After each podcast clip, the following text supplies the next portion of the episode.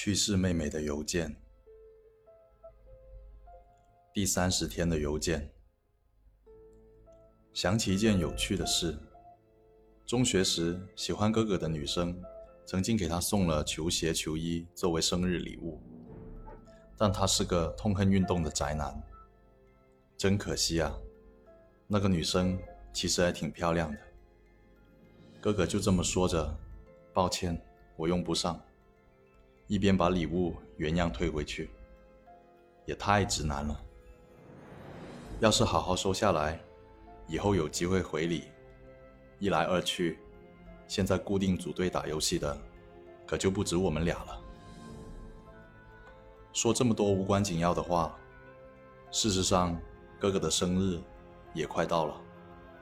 我们兄妹之间很少互相送礼物。最多也就是陪着对方到公园走走散心而已。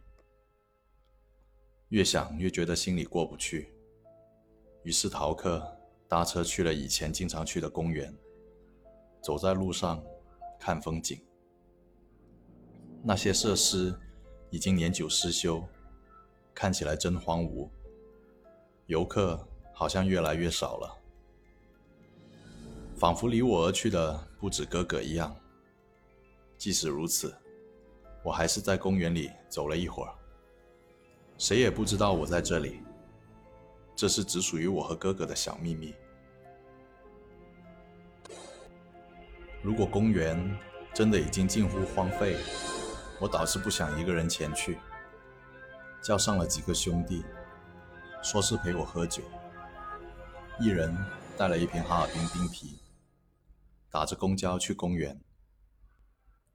话说回来，前面好像堵车了，我口袋里的手机又在震动了。